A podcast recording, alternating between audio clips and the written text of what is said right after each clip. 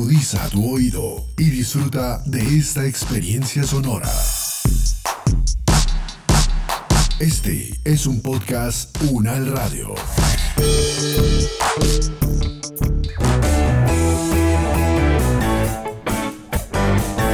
Salud Unal, contigo.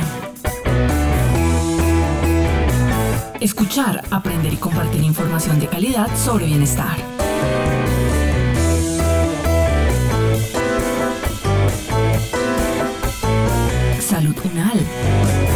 Contigo.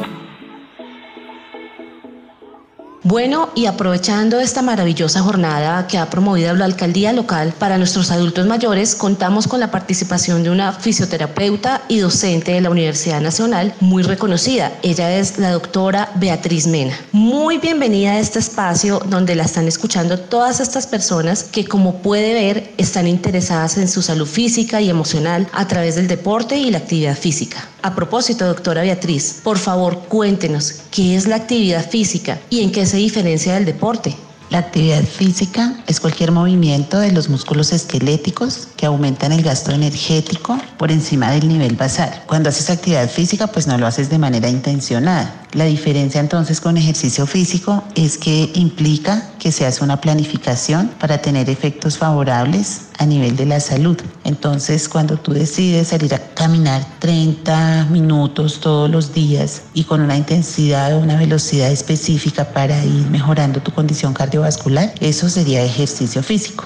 Y por último, entonces, el deporte tiene que ver con que la persona se prepara, pero hace procesos de entrenamiento que muchas veces superan pues las cargas normales para tener su mejor rendimiento e implica competencia.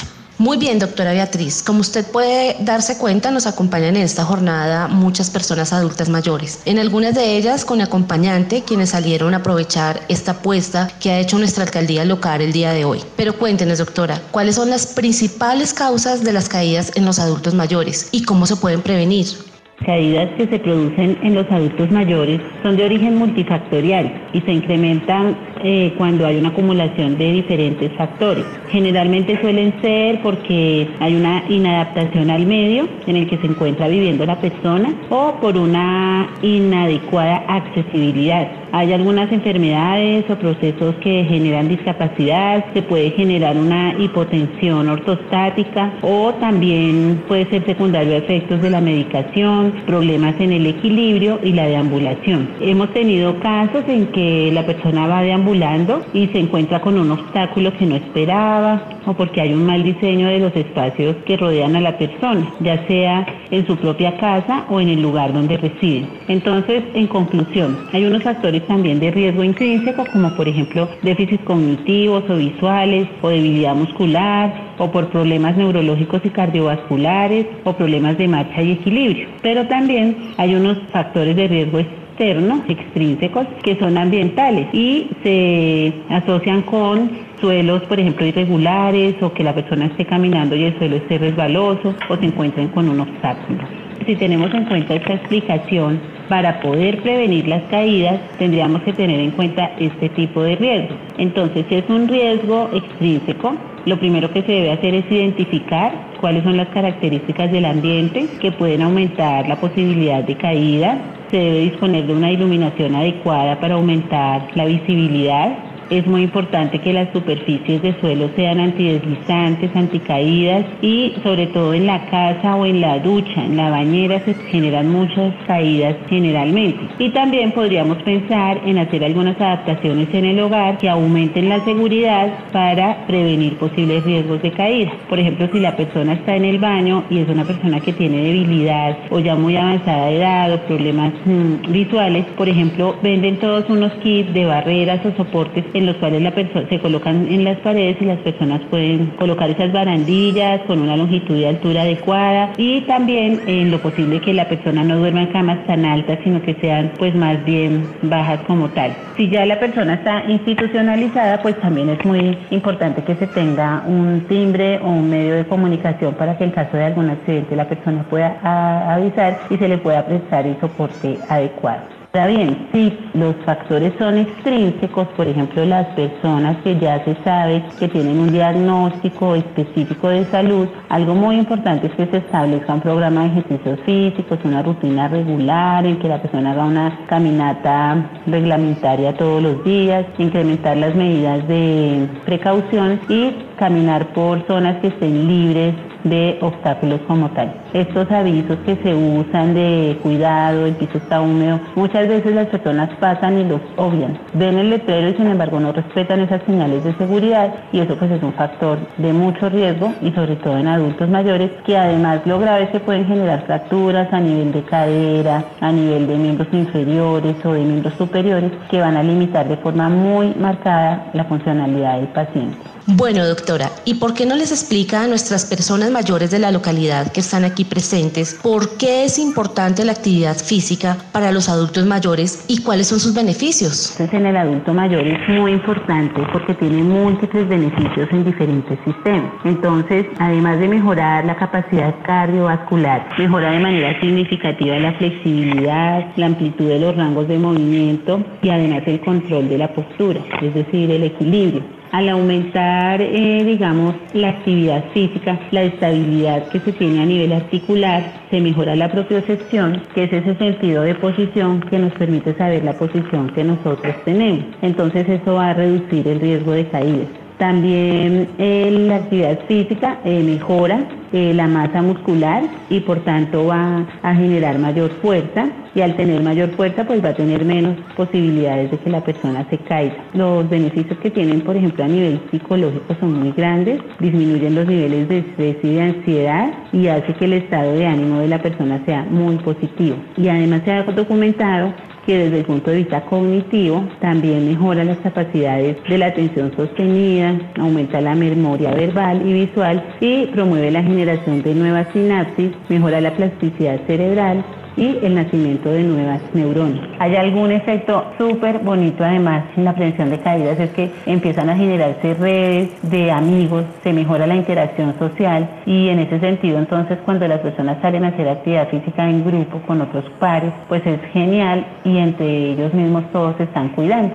Hace unos instantes veíamos que varias de las personas mayores aquí presentes tuvieron que hacer una pausa durante las actividades porque refirieron tener problemas de equilibrio. ¿Cuáles son los principales cambios que suceden en cuanto al estado físico, la flexibilidad y el equilibrio durante la tercera edad? Bueno, respecto a los principales cambios que se suceden en el estado físico, la flexibilidad y el equilibrio durante la tercera edad, pues básicamente lo que sucede es que con la edad existen modificaciones en el sistema neuromuscular que llevan al desarrollo de sarcopenia. ¿Qué es eso? Es la reducción del número de neuronas sensoriomotoras que van a generar una atrofia de las fibras musculares y se infiltra tejido graso en el músculo, en los tejidos. Por eso, digamos, vemos personas que a veces tienen el grosor, el perímetro de la pierna un poco más disminuido debido precisamente a esa sarcopenia. También hay paralelamente un deterioro de las funciones mentales superiores como consecuencia de una pérdida de la masa cerebral que puede conllevar a una reducción de las capacidades funcionales como por ejemplo el rendimiento en la fuerza, en la potencia, en el equilibrio y en la propiocepción. Y entonces pues esto va a aumentar el riesgo de caídas y va a deteriorar la calidad del hueso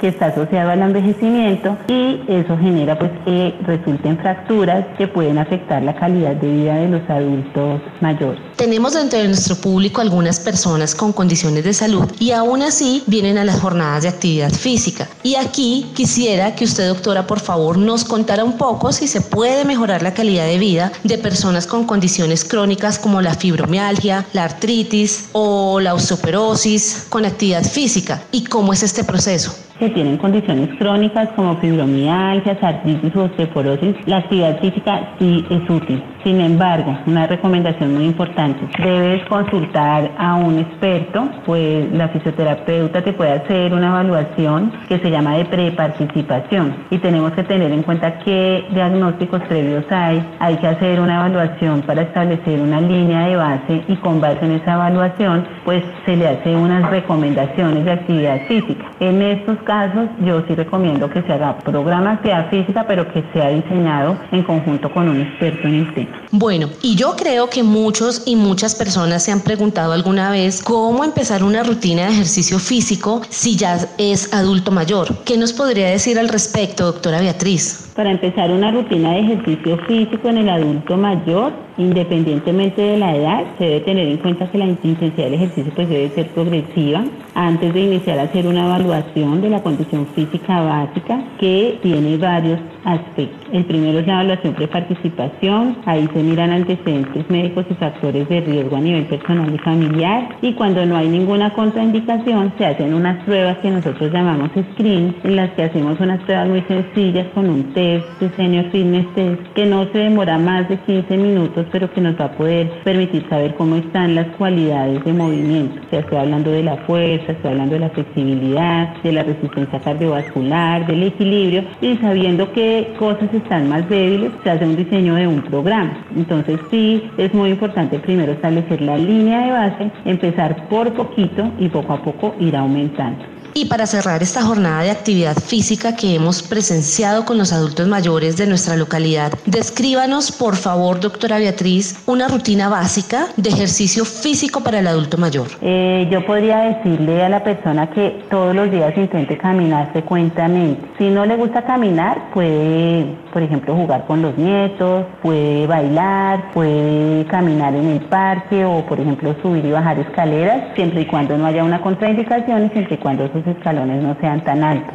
Entonces, para ejercitar el corazón y los pulmones, tres a cinco días por la semana, puede montar bicicleta, caminar rápido o bailar. Y los otros dos o tres días, entonces puede combinar flexibilidad y fuerza, haciendo, por ejemplo, un deporte que le guste como natación o puede ser algún deporte eh, diferente o una actividad diferente, como por ejemplo, hay muchas personas que les gusta hacer yoga o les gusta hacer pilates. Estas actividades son buenas. También como sugerencia podemos empezar a hacer pesitas, pero como les decía que la carga debe ser progresiva, podría ser con pesas inicialmente de un kilito únicamente. Hay unas mancuernas que se pueden poner en los pies o en las manos y yo puedo hacer estas actividades que les dije, pero teniendo pues la mancuernita puesta.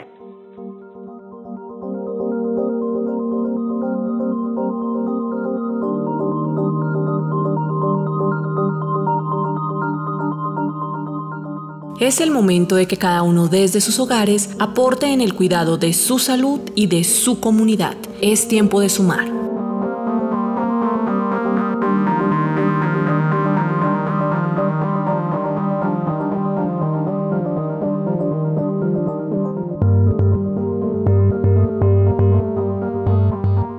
Este podcast contó con la dirección de María Luisa Cárdenas, profesora de la Facultad de Medicina de la Universidad Nacional de Colombia. Coordinación General María Fernanda Lara Díaz. Investigación y producción periodística María Camila Gómez, María Camila Reápira y Jaime Alberto Méndez. Producción General Diana Samira Romero. Experta invitada Beatriz Mena, fisioterapeuta y profesora de la Facultad de Medicina de la Universidad Nacional de Colombia. Con la actuación de Esmeralda Garay. Producción sonora Edgar Huasca.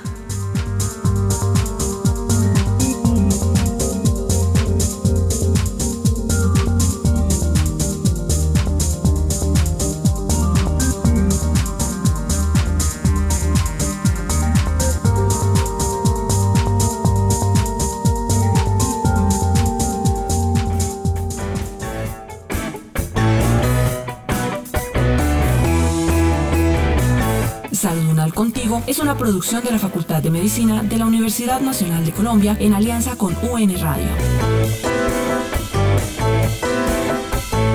Salud Unal. Contigo.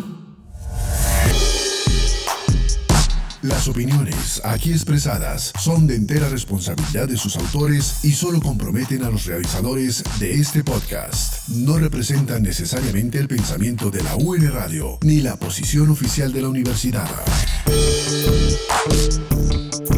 Este y otros podcasts en nuestro sitio web podcastunradio.unal.edu.co. Universidad Nacional de Colombia, proyecto cultural, científico y colectivo de nación.